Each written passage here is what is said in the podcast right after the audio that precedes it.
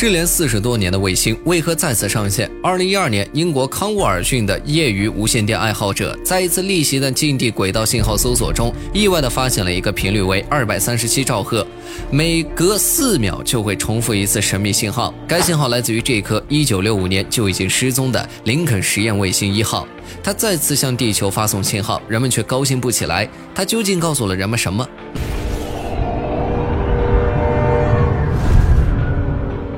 ？NASA 说，一九六零到一九七零年里，的确向太空发射了几颗卫星，只是从 LES 一、LES 四，他们在发射的时候都遇到了严重问题。没有人知道 LES 一这些年在太空都经历了什么。它之所以会重新上线，科学家推测，估计是因为高能粒子辐射意外接通了它的供电系统所致。它的出现像是在提醒人们，二十世纪六十年代以前，从未有人听说过太空坠落物，而一九七三年后，一切有所不同了。人们看到每年下来约有上百块太空垃圾坠落地球，谢天谢地，他们迄今尚未伤到人类。NASA 也曾忧心忡忡地公布，在南极上空八百八十五公里曾发生过这样一起宇宙交通事故，那是美国雷神火箭推进器的遗弃物，它和中国发射的长征四号火箭碎片相撞。